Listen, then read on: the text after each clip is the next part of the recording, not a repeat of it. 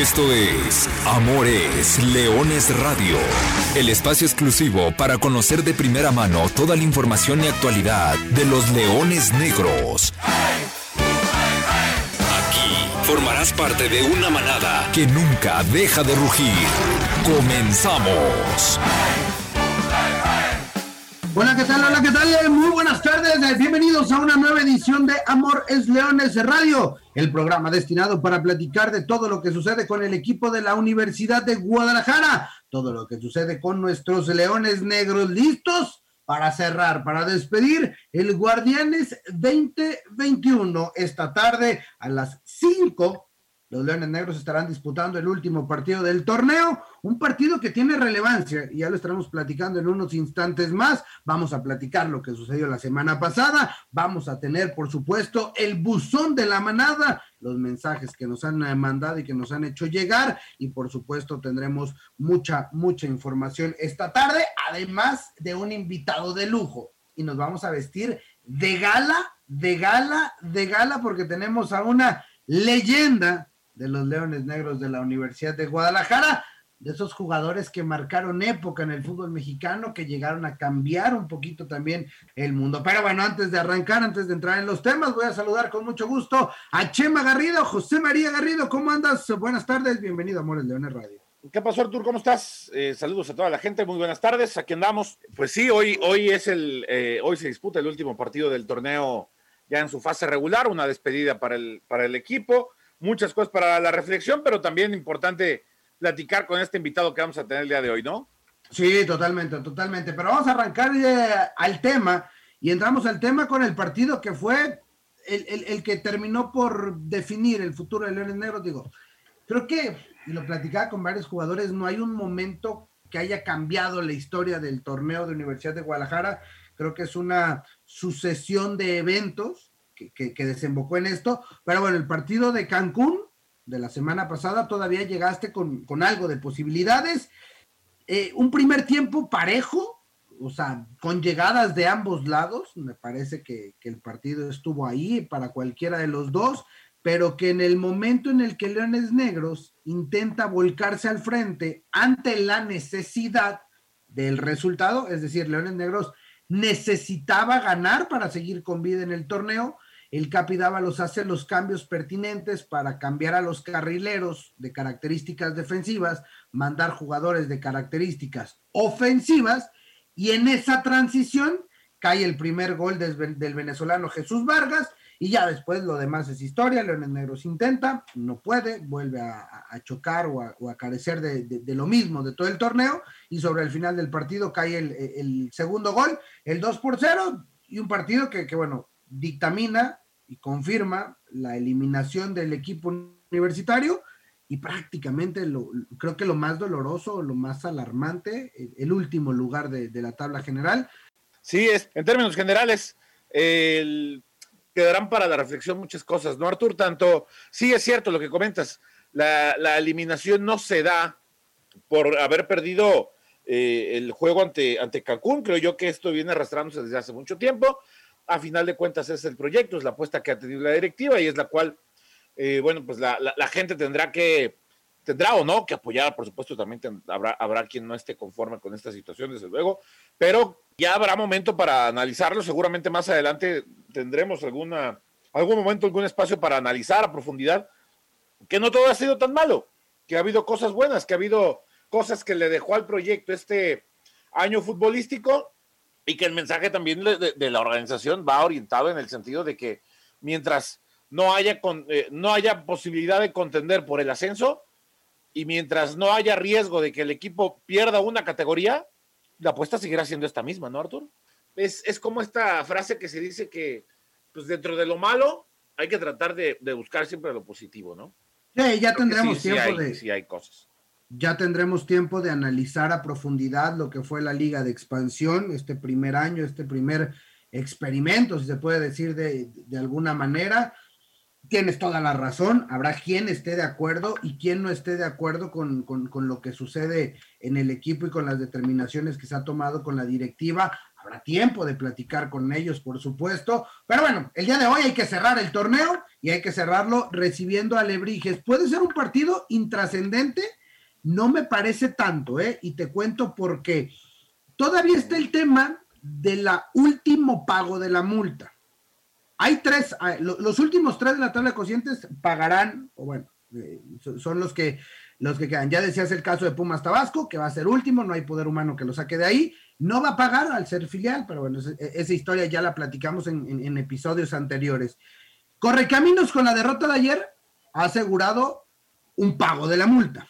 ¿Quién va a ser el tercero en discordia que tenga que pagar? Puede ser Venados, que tiene que ganar forzosamente. Puede ser Cancún, que juega de visita en Villahermosa.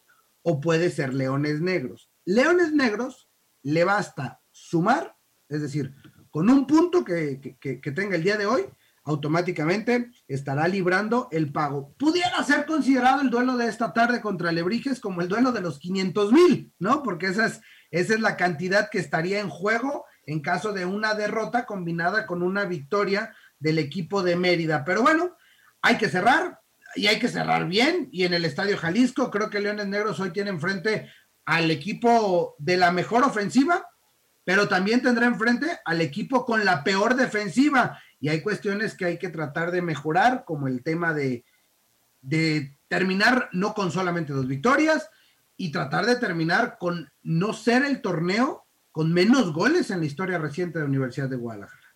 Sí, son, son factores a considerar y, no son poca cosa, Artur. ¿eh? Yo tengo una duda, Artur, porque se decía que la idea era recaudar 3 millones de pesos, ¿no? Con, este, con estas multas, pero... Dos y medio. Dos y medio, tienes razón. Dice el reglamento que si un equipo filial termina en zona de multa, no se recorre. Entonces, ¿de dónde se va a recaudar el resto de la lana? No, o sea, al, final de cuentas, si, si, en esos últimos lugares queda, bueno, ya quedó Pumas Tabasco, pero si hubiera quedado Tepatitlán y Tapatío o Tepatitlán y Tlaxcala, eh, entre esos cuatro no, no se recorre el pago y no hay pago. Habrá que ver, habrá que ver qué, en qué terminan estas determinaciones. Ya veremos también en próximas semanas, les voy a platicar cuando venga la reunión con, el señor Arriola, que se está ahora ya teniendo estas reuniones con los equipos de la liga. Ya están volteando, ¿verdad?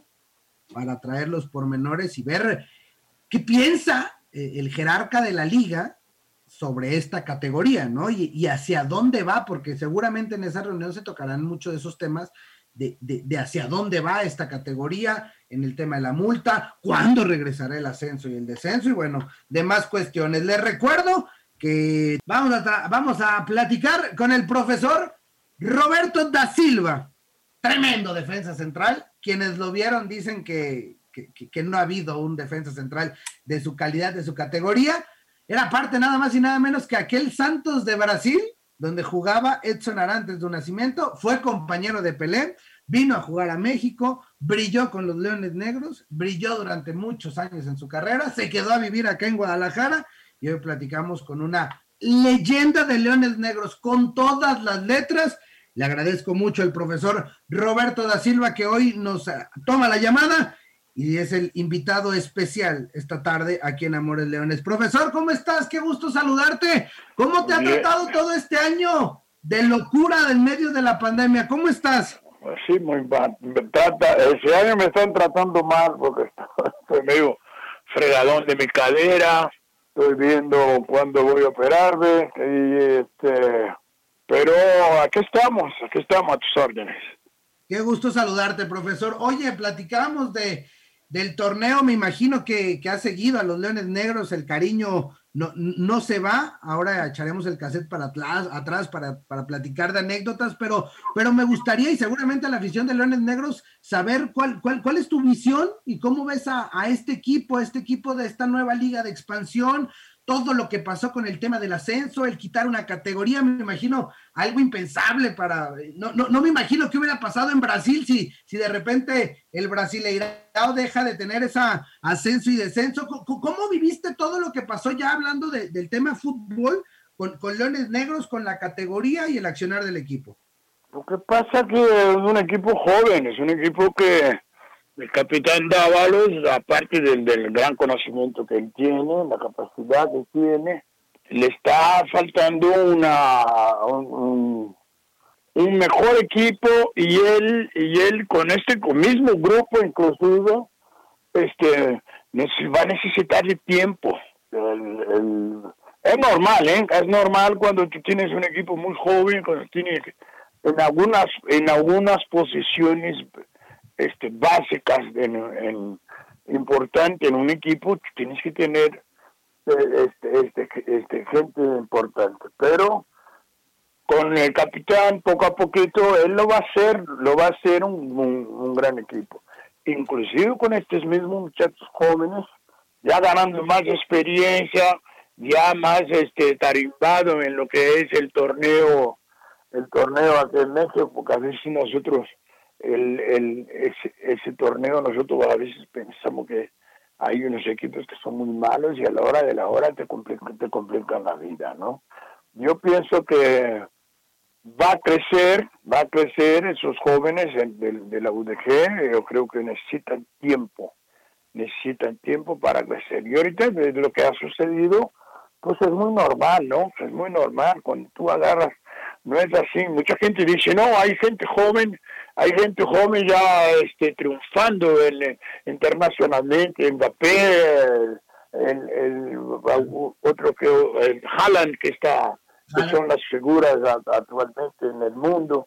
Esos tienen 18 años, el otro tiene 22, 23, como, bueno, pues esos son excepciones. Pelé debutó con 17 años y fue el único. Debutó en el mundo, una Copa del Mundo. Pelé debuta en el Santos con 16 años, primera división. Es otra, ya es extra, es cosa extra. Ahora, lo que es normal, de lo que estamos hablando de la UDG, que son jóvenes normal, no son jóvenes, si fuera extra, no estuvieran en la UDG, estuvieran en Europa, me explico. Claro, claro, totalmente de acuerdo. Oye, profesor, y de todo el cambio de, de este sistema del que no haya ascenso, del que no haya descenso de la liga de expansión y que ante esto, obviamente, Leones Negros haya apostado de los jóvenes. ¿Cómo, lo viste? ¿Cómo lo viviste? ¿Cómo, cómo se vio desde afuera? bueno, eh, eh, primero no está bien este, de que no haya de que no haya descenso y no haya ascenso. ahí está un ¿Por qué? Porque yo creo que es una tirada, tirada que tiene la la, la Federación Mexicana o, los, algunos clubes de primera división se ponen de acuerdo para traer jugador bultos, para traer jugador que no sirve para gran cosa extranjero. Si, si tú analizas el fútbol mexicano hoy de primera división, la mayoría de sus jugadores extranjeros, un 80% de los jugadores extranjeros son muy malos. Analízalo bien, 80 es negocio. El negocio, claro. Entonces, el chiste trae un jugador, jugador extranjero, a ver si, a ver si pega, a ver si engaña al público. Y, yo, sinceramente, no estoy de acuerdo. Estoy de acuerdo que se traes jugadores extranjeros para dejar escuela. Él viene, él, él dura un poco más de tiempo en el club y va dejando escuela por, por, por los jóvenes que están saliendo pero no es así. Ve la mayoría de los, ve la mayoría de ellos. Ellos duran un año, dos y se van. y traen otro, y traen otro, y traen otro, y traen otro, y eso, y, eso nunca acabar, pero eso va, eso va en, en, deterioro del fútbol mexicano. Principalmente, afortunadamente tenemos, perdón, afortunadamente tenemos gente importante en el, eh, mexicana, jugador mexicano en el exterior por eso la selección mexicana todavía ahí está y, este, presente. Afortunadamente, pero va a llegar, el, si sigue así, va a llegar el día que tú no vas a sacar jugadores mexicanos, porque ¿a dónde juegan los jugadores mexicanos? ¿A dónde van a jugar si están llenos de extranjeros malos?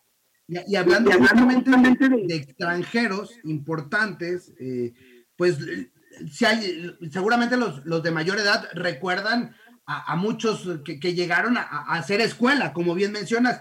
y cuatro fueron ustedes, ¿no? Que aquel, en aquel 1974, cuando llegaron a, reforzar los Leones Negros, tú, junto con Nené, junto con Eusebio, junto con Jair, eh, llegaron a ser esa, ese gran equipo que, que irrumpió en el fútbol mexicano, que llegó a cambiarle el estilo de juego en este país. ¿Cómo ha cambiado el fútbol? ¿Qué te acuerdas de esos años que hoy lo ves en la tele y dices, híjole, ¿por, por, qué ha cambiado tanto? ¿Por qué pasa esto que ya nos comentas? Bueno, en primer lugar, el, el no, por ejemplo, Eusebio, Nené y yo venimos de Santos de Brasil. Eusebio y Nené ya, estaban eh, jugando, ellos eran titulares, yo era banca. Y nosotros venimos de un equipo grande que en esta época era uno de los mejores equipos del mundo Jair se viene de Fluminense de Río, había sido, acababa de, ser campeón de Fluminense de Río. Entonces, nosotros veníamos de equipos muy importantes del fútbol brasileño. Hoy ya es muy difícil que, venga este tipo de jugador. Ahora, ¿qué sucedió? Cuando nosotros llegamos, aquí ya estaba Dircio Siqueira, estaba una, una, una, unas gentes importantes, básicas de la UDG, importantísimas. Por ejemplo, tú ves entonces, el, el, nosotros con, con dos, dos o tres años ya, surge Jorge Dávalos, surge Plasencia, surge Víctor Rodríguez. Entonces son, o sea, ya, ya en las fuerzas básicas de la UDG ya estaba apareciendo jugadores de un nivel grandísimo. Después que pasa, que pasa estas generaciones, entonces aparece Daniel Guzmán, aparece este Romerito, aparece Sosa, aparece Mora, aparece, empieza a aparecer jugadores mexicanos de nivel altísimo. Totalmente de acuerdo. Pero ¿qué sucede? ¿Pero qué sucede después? O sea, empieza un nivel, surge un nivel de jugadores mexicanos impresionante y eran, y eran, y eran del mundo del estudiantil, porque ellos eran estudiantes de la, de la Universidad de Guadalajara. Entonces surgían jugadores. Hoy, hoy no están surgiendo por este gran problema que nosotros tenemos. Primer problema, este, ya no estamos en primera división, ese es un problema serio. Porque yo estoy seguro, si la, si la Universidad de Guadalajara llegara, llegara otra vez a, a, surgir con esas gentes que están ahorita, que trae otra mentalidad, llegar a surgir en primera división, cuidado lo que iría hacer en fuerzas básicas, iba a mejorar muchísimo. Iban a, iban a surgir jugadores de un gran nivel, que es eso lo que es eso lo que se debe buscar la mayoría de los clubes, pero no son así. Profesor, ¿cómo estás? Quiero saludarte, buenas tardes. Hola, oye, profesor, oye, profesor de, todos los muchachos, obviamente tú conoces a, la gran mayoría porque los, los habrás visto.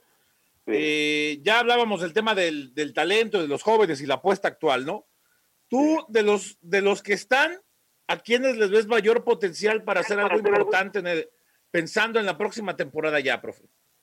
Yo, yo, yo, yo creo que la mayoría de los, de los muchachos que están ahí jóvenes puede tener una gran posibilidad. Hay gente, la gente que está trabajando, está trabajando ahorita en, la UDG, en, en, las, principalmente en las fuerzas básicas, todo está surgiendo gente.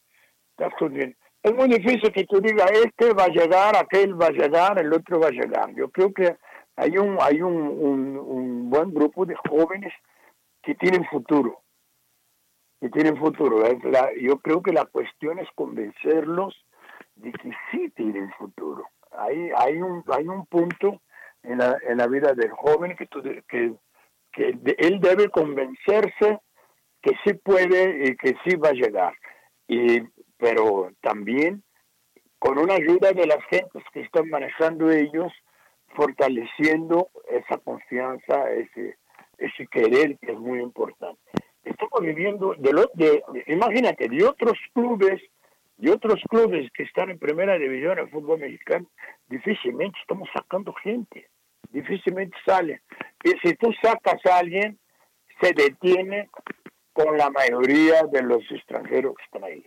Profe, es tiempo de entrar a la, cancha del recuerdo, a que retroceder el, reloj 40 años para atrás y, preguntarte ¿qué lugar tienen los Leones Negros en, tu vida, en tu corazón? Porque, bueno, llegas a México a través del equipo de la Universidad de Guadalajara, pero luego juegas en tres de los cinco equipos de este estado, ¿no? Vas, vas al Jalisco, después a los Tecos, en Tigres, Tampico, fueron 12, 13 años, si no mal recuerdo, de carrera ya en México, más los que tenías en Brasil. ¿Qué lugar tienen los Leones Negros ahí cuando te preguntan por, por, la Universidad de Guadalajara?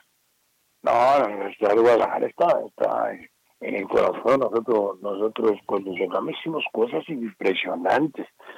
Cuando empezó el, el, esa efervescencia de, del nombre que, que da este cuadro, este cuate de paz también, el Ángel Fernández, Que, pone, el dote de Leones Negros, no hombre, fíjate, ¿a dónde íbamos? Él está viviendo, pero eh, y la gente y todo, era una cosa increíble. Yo te digo una, hay una anécdota que siempre cuento, cuento yo con mis amigos, es cuando uh, nosotros recién llegados, ya estábamos muy, teníamos Eusebio, porque llegamos Eusebio, Nene y yo primero, y ahí ya estaba. Llegamos Eusebio y yo, y luego al 15 días llega Nene. Pero Nene se lesiona.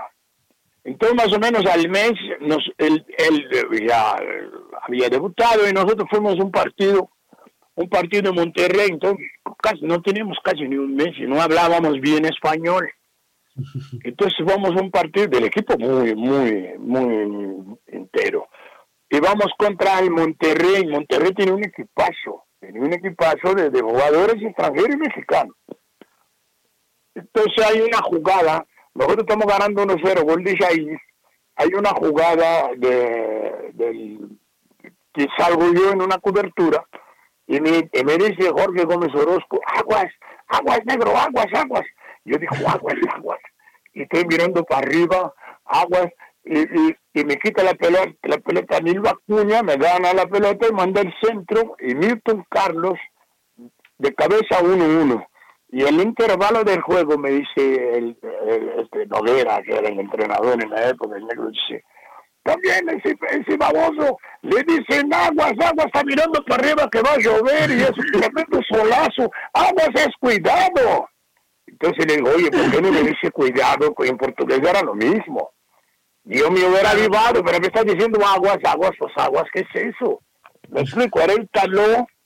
Después nos tuvimos que ir a, una, a una, una eh, tener varias clases en, en, el, aquí, ahí con la, ahí en la, en la cerca del Estadio Olímpico, donde entrenábamos, para aprender el calor el calor del, del fútbol mexicano porque, porque no sabíamos.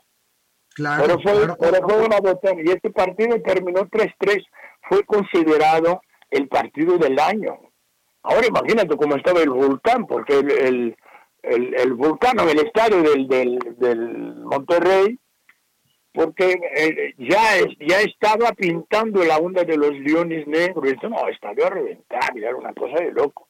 Todo el mundo quería saber de la UDG por esta onda de Leones Negros, ¿no? Sí, y, fueron dos años magníficos, bueno, tres años magníficos, ¿no? Con, las dos finales, digo, que quedó ese saborcito, seguramente merecieron más por, por lo que era el equipo en, la de América, creo que más aún en la de Pumas, pero, pero, pero, esos tres años me imagino fueron magníficos, ¿no? No necesitamos más, yo pienso que que, inclusive el, primer partido que perdimos con América, que yo jugué muy mal, ese partido, yo, yo quiero pensar, quiero pensar que fue el único partido que jugué fatal, fatal en, en, en, el equipo de la UDC. Nosotros robábamos, nosotros dábamos, dábamos espectáculo y era baile. Pero en ese partido me fue, me fue terrible, porque luego, luego, eh, eh, yo tuve una jugada que, luego, luego me saca tarjeta más. Los, los, los árbitros, eh, no estoy muy acostumbrado a hablar de los árbitros, pero los árbitros en esa época era muy amañado con, con el América, les daba mucha chance. Pero, infelizmente, no, nos fue, a mí me fue personalmente muy mal. Pero en el, contra Pumas no, contra Pumas, este, en, el, en el primer partido inclusive dice Noguera para estar, llegar más cerca del camino. y el camino no la agarró ni con la mano ese día, no podía, no, no, le dejamos mover. Y pero en el segundo partido, yo, yo me despegué de él y, me fui para adelante, porque yo iba mucho para adelante por el lado izquierdo. Y tuvimos oportunidades de, de, de hacer gol impresionante, tuvimos tres, cuatro oportunidades claras de gol.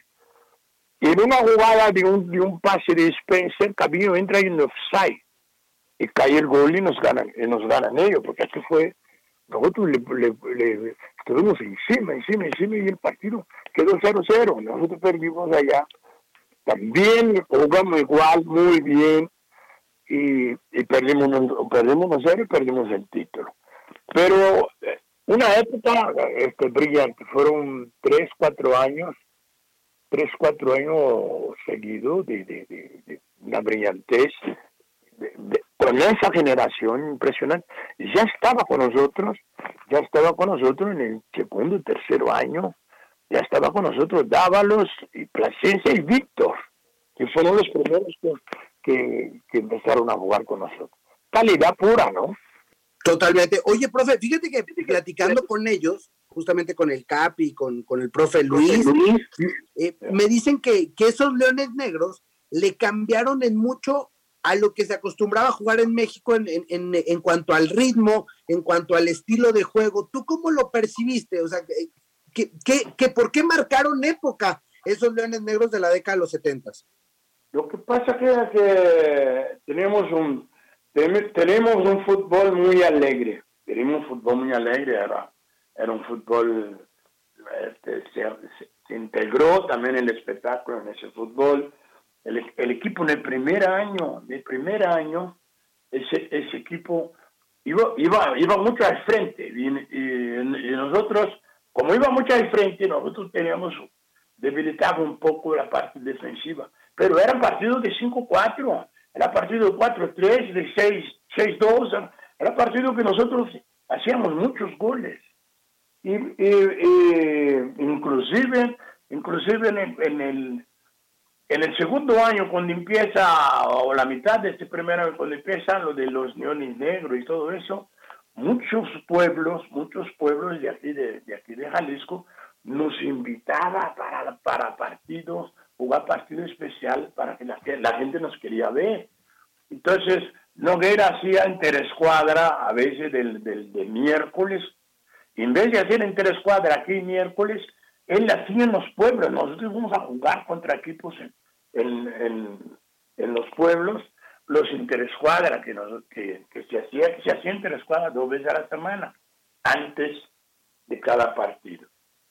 Pero era, pero aparte de ese espectáculo que, que, te estoy diciendo, había buenos jugadores, había muy buenos jugadores. Después de les hicieron, después ya terminando el primer año, ya vinieron otras gentes, vino Nacho Calderón, ya vino, vino Nájera, vino, vino Montes vino eh, eh, Marco Rivas, ya estaba Belisario, entonces vinieron eh, otros jugadores de capacidad, ¿no?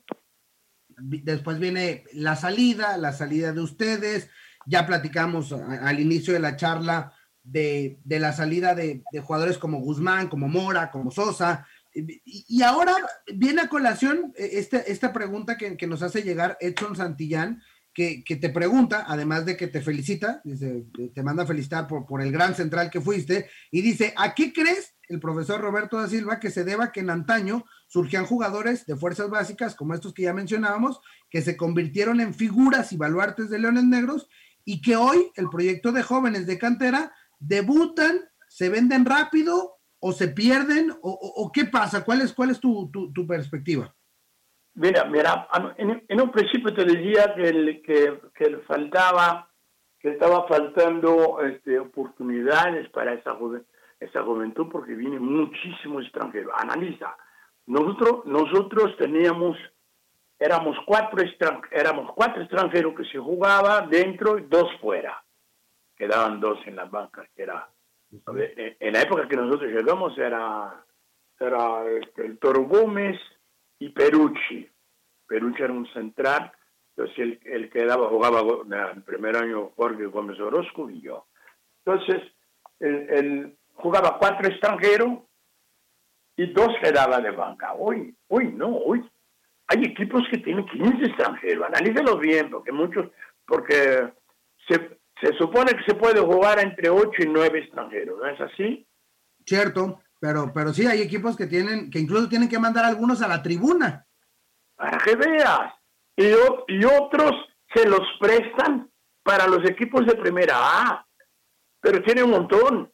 ¿Cómo es posible Imagínate, un, un, un, equipo como Atlas con una, con una eh, fuerzas básicas, ganando títulos en fuerzas básicas, teniendo dos extranjeros. No puede ser. ¿Dónde va a jugar ellos? Ese es, el, ese es el primer problema que nosotros vivimos en el fútbol mexicano.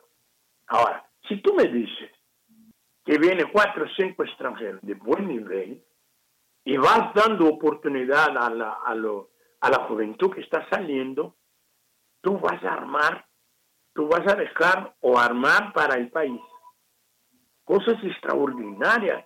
Mira, hubo, hubo, hubo un tiempo que yo pensaba que si tuviéramos en nuestra época, si, tu, si tuviéramos la oportunidad de participar en la Copa Libertadores de América en esa época, más de un equipo mexicano sería campeón de la Copa Libertadores de América. Sí, sí, sí, sí por, el, por el nivel. no, porque había muy buenos, había Tigres, había Monterrey, había León, había este UDG, Chivas, había el América, Cruz Azul, había muy buenos equipos y muy buenos jugadores, jugadores mexicanos que se iban a destacar de una forma increíble en el mundo. Pero no teníamos nada de eso en esta época. Si tuviera esta oportunidad que tuvo en, algunos años este, Libertadores de América, acuérdese que, llegó a ganar, llegar, ganar un torneo de América, el, el Pachuco, Cruz Azul, uno de esos ganó, ganó un torneo, de, un uno de los torneos. Creo que fue Pachuca. que ganó un torneo de América, ¿no? Pachuca ganó la Copa Sudamericana. Oye, hablando de torneos, eh, eh, cuéntame la historia, ya para despedirnos, porque el tiempo nos come y, qué ganas de seguir platicando y agradeciendo estos minutos. Pero, profe, quiero que me cuentes la historia del título de Leones Negros eh, en la CONCACAF en 1978. ¿Qué pasó? Porque uno se mete a, intentar buscar y, y, hay tres campeones y no se jugó en la fase final. Tú estuviste en ese equipo. ¿Qué pasó en ese título? hablando de temas internacionales yo, no me acuerdo bien de, de, de, CONCACAF que tú estás diciendo. Sí, de CONCACAF. 78. 78, sí. No, yo no me acuerdo, yo no me acuerdo. Ya, a veces, ya estoy de gestor y a veces se me va la onda, ¿eh? No te preocupes, profesor. Oye, es un placer, como siempre, saludarte, esperando que, en la cuestión de, salud mejore, que vaya bien eh, y, que te sigas cuidando, porque, porque nos da mucho gusto platicar contigo y recordar estos momentos eh, dulces que, viviste con, con, el equipo y bueno, que marcaste una época con estos Leones Negros. Gracias, profesor Roberto da Silva. No, gracias a ti por, ah, por, la, por la entrevista y este a ver, para, para la otra vez, si, me acuerdo de algunas cositas más para, para participar contigo con, con, mayor altura, ¿no? Seguramente, profesor. Te mando un fuerte abrazo, que estés muy bien. Igualmente, saludo a todos ahí del panel y que, que les vaya muy bien con el programa. Ahí estuvo la plática con el profesor Roberto da Silva, leyenda. Indudablemente increíble las las historias, las anécdotas, los recuerdos y bueno, también el punto de vista de la actualidad del equipo. Y ahora sí le damos paso al buzón de la manada, ya lo sabe, tenemos aquí el espacio para que ustedes, aficionados, quienes nos siguen este programa Amores Leones, puedan expresar su sentir. Y en esta ocasión, bueno, ya decíamos a, a Edson Santillán, que le preguntaba al profesor acerca de, de su opinión sobre sobre los jugadores que están surgiendo, pero también manda a felicitar a Salim Hernández, a Daniel Ledón en el Día Internacional del Portero. No solo a ellos, también hay que felicitar a Joel Anaya, a Álvaro Corona, a Emilio Aguirre, a Edgar Iván Hermosillo y por supuesto también a las guardametas de Leones Negros, es decir, a Romina Armas, Romy Gomar, que también portera de las Leonas Negras, a Jimenita Alcaraz, es decir, a todos los guardametas y a todos los guardametas que, hoy es, es, el Día Internacional del Portero. Y por cierto, hoy el buzón de la manada va mucho así, ¿eh? Quiero felicitar a Salim Hernández, dice Diego Rodríguez, en el Día del Portero. Pregunta Salvador Hernández, a ver qué día invitan a Hugo Aparecido, jugadorazo. Mándeme saludos, Leoncillo. Licenciado Salvador Sánchez de Tabachines, con mucho gusto, saludos a Tabachines, licenciado. Hugo Aparecido, habrá que buscarlo. Él, debe andar en Brasil. Hay que, hay que hacer las, las gestiones ahora a buscar otro de los grandes jugadores.